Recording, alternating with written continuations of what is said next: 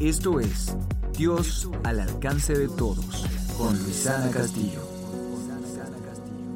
Primera de Samuel capítulo 16 relata la historia de un joven que cuidaba las ovejas de su padre y de cómo fue ungido como rey.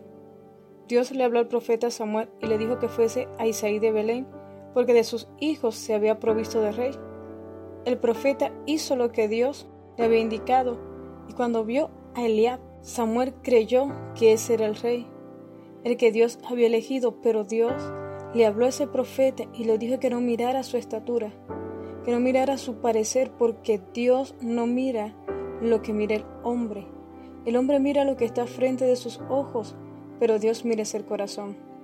Luego de ver a todos los hijos de Isaí, le preguntó que si no tenía otro hijo, y éste le respondió que quedaba aún el menor, que era el que cuidaba las ovejas. Samuel le dijo que hasta que no llegara no se sentaría a la mesa. Cuando David entró, Dios le dijo a Samuel, levántate porque Él es. Lo que Dios tiene preparado para tu vida, nada ni nadie te lo va a poder quitar.